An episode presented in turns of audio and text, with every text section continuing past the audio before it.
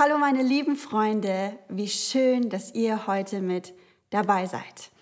Ich weiß nicht, wie es euch so geht und wo ihr gerade so steht in diesem Jahr, ob ihr zufrieden seid mit dem, wie es bisher gelaufen ist und wie die neuen Herausforderungen auch umgesetzt worden sind, ob ihr gerade heiß seid, neue Dinge zu schaffen oder eher noch ein bisschen müde von dem vergangenen Jahr.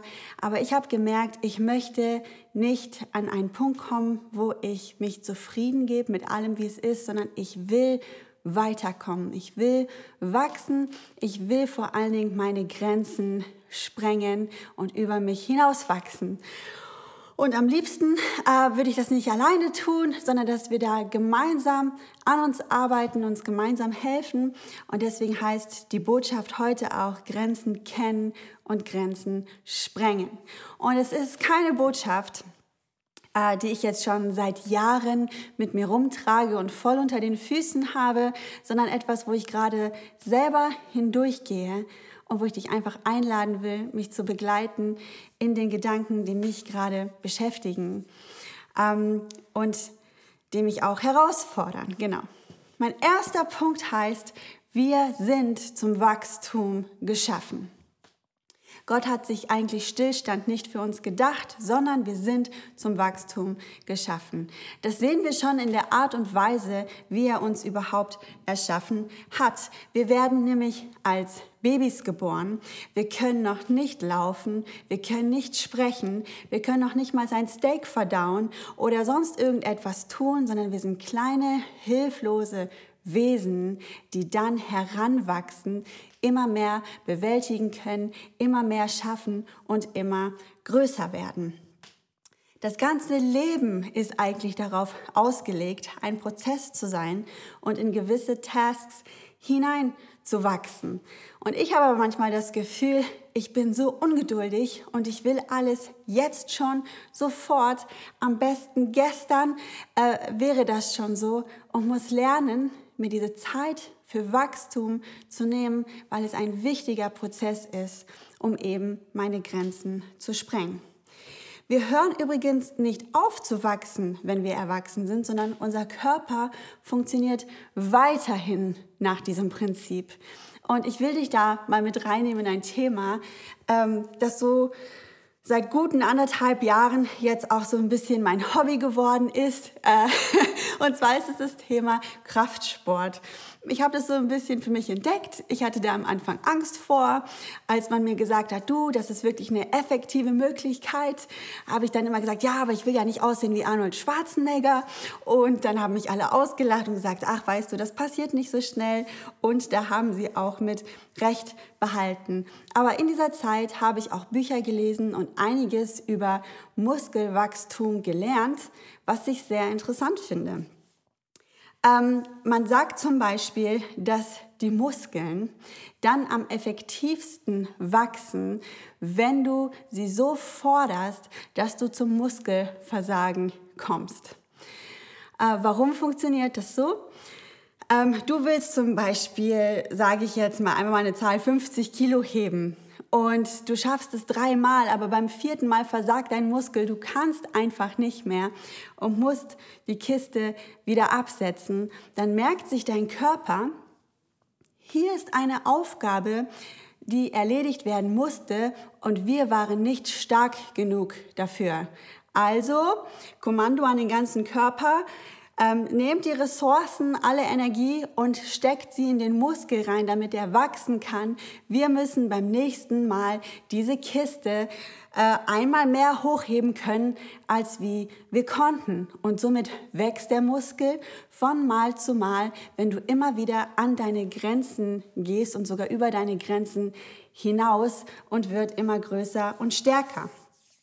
Das Problem ist eher, dass es vielen Menschen nicht so viel Spaß macht zu, zu, zu, trainieren, weil es natürlich auch manchmal super anstrengend ist und auch manchmal schmerzhaft bis zum Muskelversagen zu trainieren. Und eine Studie sagt auch, ähm, dass mehr als 20 Prozent der Menschen nicht bereit sind, an ihre Grenzen zu gehen beim Trainieren, sondern in ihrer Komfortzone bleiben, in dem, was sie sowieso schon heben können und deswegen auch der Muskel nicht wirklich effektiv wächst. Dieses ganze Trainieren auf äh, Muskelversagen hin, das kann manchmal auch ganz schön peinlich sein. Ich hatte zum Beispiel letztens im Fitnessstudio eine Situation, äh, da war ich auf der Flachbank, das heißt, du liegst auf so einer Bank und hast dann die Langhantelstange über dir und du willst sie nach oben drücken, dann nach unten hin zu deinem Körper und wieder nach oben und so weiter. Und ich hatte die Stange unten und ich kriegte sie nicht mehr hoch. Und im besten Fall hast du einen Gym-Buddy, der mit dir trainieren geht und äh, dich dann spottet, so heißt es. Der steht dann quasi hinter dir und kann eingreifen und die Stange nehmen, wenn du sie nicht mehr hochgedrückt kriegst. Nun habe ich leider keinen Gym-Buddy und bin da ganz alleine und ich liege auf der Bank und ich will jetzt dieses Gewicht drücken und ich komme einfach nicht hoch. Und du merkst, es, ich, ich, ich krieg's nicht hin. Und die Stange kommt immer mehr, immer tiefer auf mich zu und liegt irgendwann einfach so quer über meinen Körper. Ich habe mich gefühlt wie so ein dicker Käfer, der so auf dem Rücken liegt und sich nicht mehr bewegen kann und nicht mehr von selber auf die Füße kommt. Und ich musste dann von wildfremden Menschen gerettet werden im Fitnessstudio. Als mir das das erste Mal passiert ist, bin ich fast vor Scham gestorben äh, weil es mir so peinlich war, dass ich hier versagt habe. Mittlerweile ist es mir schon sehr oft passiert. Ähm, man kennt mich schon im Fitnessstudio, ähm, dass das öfters mal passiert, weil ich so trainieren muss, um an mein Muskelversagen hinanzukommen. Wenn ich denn die Stange hochdrücken könnte, dann schaffe ich es ja noch und bin noch nicht am Muskelversagen. Genau. Und meine persönliche Meinung ist, so wie Gott den Körper geschaffen hat und wie Wachstum für den Körper funktioniert, so hat er sich das auch nicht nur physisch gedacht, sondern auch im geistlichen Prinzip. Ich möchte euch zum Beispiel mit reinnehmen in die Geschichte von Mose. Er ist dort in der Wüste und äh, hütet seine Schafe, nachdem er ja von zu Hause weggelaufen ist, weil er dort einen Ägypter erschlagen hatte. Und es fängt der Strauch an zu brennen. Ich werde jetzt nicht die ganze Bibelstelle vorlesen. Ihr wisst, ich liebe lange Bibeltexte lesen, aber aus Zeitgründen geht das nicht. Zum Glück haben wir alle das gleiche Buch zu Hause und ihr könnt die Geschichte selber nachlesen und ich werde nur Teile mir rauspicken, ähm, um meinen Punkt zu machen. Und Gott spricht zu Mose durch diesen Strauch und er gibt ihm seine Berufung und sagt, hey, ich habe dich auserwählt, du sollst das Volk Israel befreien aus Ägypten. Und Mose sagt, ich kann das nicht. Er diskutiert so heftig mit Gott hin und her. Ich weiß nicht, wie oft diese Diskussion hin und her geht, dass es sogar nachher heißt, dass Gott zornig wird. Aber Mose sagt, ich kann es nicht. Du kannst also sagen, hier ist er überfordert bei seiner Berufung und hat dieses Muskelversagen.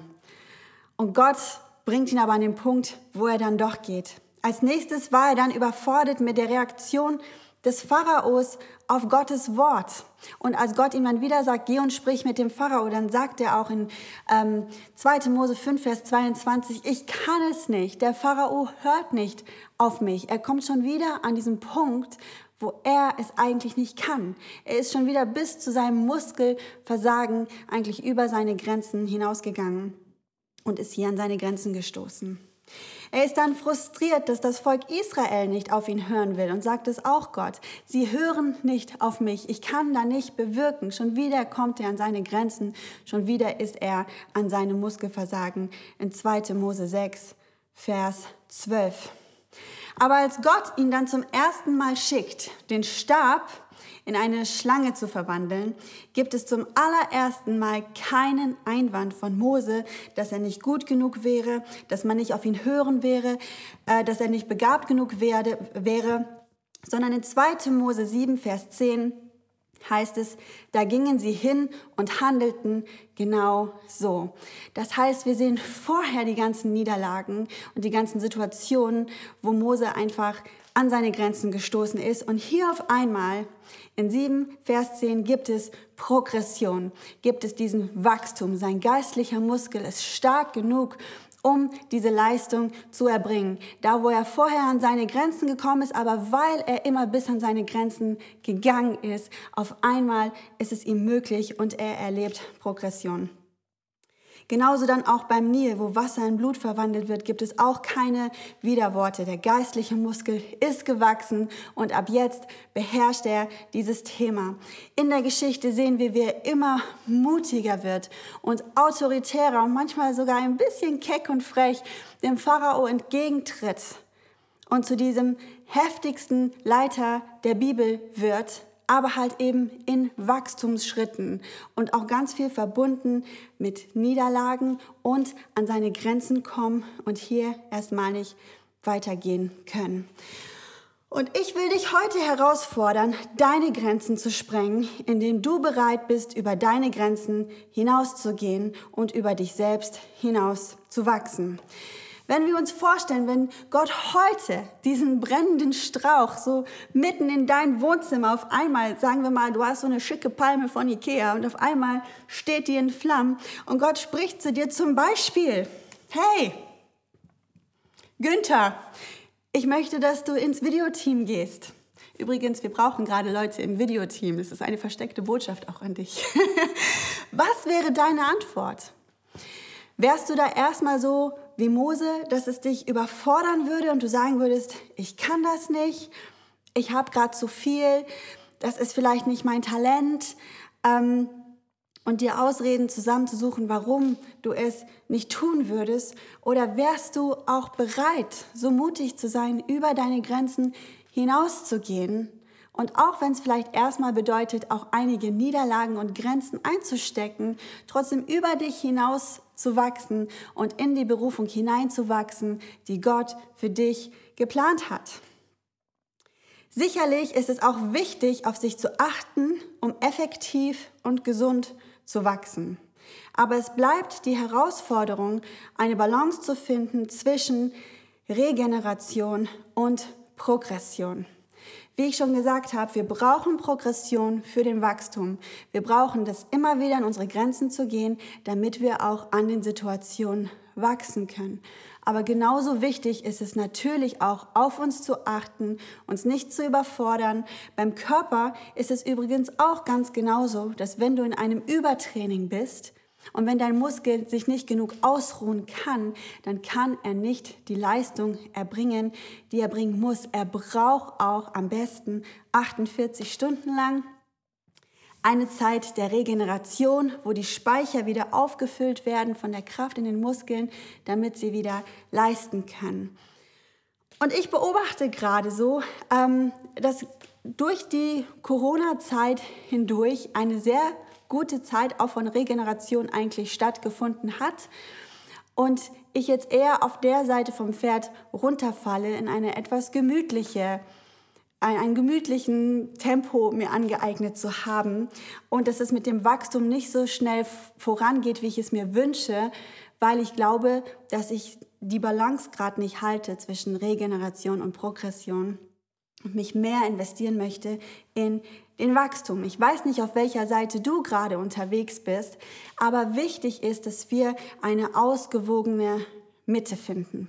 Und dass es in unserem Leben Momente gibt, wo wir uns die Ruhe nehmen und wo wir den Sabbat nehmen und wo wir regenerieren, aber wo es auch die Momente gibt, wo wir über unsere Grenzen hinausgehen und bereit sind, auch wirklich dort zu leisten, manchmal bis wir nicht mehr können. Und es bleibt im Leben ähm, spannend und ein Kunstwerk, das zu schaffen, diese beiden Bereiche im Einklang miteinander zu verbinden. Ein Punkt, der mich äh, dieses Jahr sehr beschäftigt hat, ist der Umgang mit meinen Gefühlen. Und mein zweiter Punkt heißt deswegen, beherrsche dich. Was haben meine Gefühle mit diesem Thema zu tun, dass ich meine Grenzen erweitern will, dass ich meine Grenzen sprengen will? Und ich habe Gefühle schon sehr unterschiedlich erlebt. Gefühle können, finde ich, Segen und Fluch gleichzeitig sein es, Gefühle können das schönste Ding der Welt sein, wenn du verliebt bist und Schmetterlinge im Bauch hast. Ähm, wenn du das Gefühl hast, die ganze Welt ist rosa und nur von Einhörnern besiedelt und du bist auf Wolke 7 und kannst dir das Grinsen nicht mehr aus dem Gesicht wischen. Das sind wunderschöne Gefühle. Wenn du gerade ein Kind bekommen hast, bei uns in der Church ist gerade Babyboom heftigst da. Das löst so viele schöne Glücksmomente aus und man hat so das Gefühl, Gefühle sind eine wunderbare Sache. Aber Gefühle habe ich auch oft schon in meinem Leben als sehr negativ erlebt. Gerade traurige Momente, Liebeskummer kann so wehtun, bis einer weinen muss. Oder wenn ich so an meine Jugend zurückdenke, wie oft man sich einsam gefühlt hat, unglücklich verliebt war, im Bett gelegen hat und wie es einen fast zerrissen hat und man das Gefühl hatte, wird es irgendwann noch mal vorbeigehen, können Gefühle auch sehr negativ sein. Gefühle haben auf jeden Fall schon sehr oft mein Handeln bestimmt, auch im positiven Sinne. Ich werde mal hier ein bisschen aus dem Nähkästchen plaudern. Zum Thema, als ich zum Beispiel verlobt war mit Juri, war die effektivste Sache, warum wir nicht vor der Ehe miteinander geschlafen haben, waren meine Gefühle. Ich hatte Angst, dass das richtig wehtun wird. Und deswegen wollte ich das nicht. Das mag jetzt dem einen oder anderen lächerlich vorkommen. Ich war aber damals 18 Jahre alt, 17 sogar. Und es war für mich sehr real, dass ich mir ähm, diese Qual nicht vorher antun muss, wenn ich nicht muss. Klingt jetzt ein bisschen lustig, aber auf jeden Fall war das wirklich für uns damals so das effektive Ding. Da hat uns auch viele Vorsätze oft nicht so weitergeholfen. Aber der Punkt der Entscheidung, oh, das wird wehtun, das war, wo mein Gefühl mich immer zurückgehalten hat und warum das nicht passiert ist. Übrigens keine Sorge für alle, die die zugucken und noch nicht verheiratet sind. Nachher ist es schön und Sex ist was Gutes. Du brauchst keine Angst zu haben. Aber in der Ehe ist es immer noch am besten und der schönste Rahmen.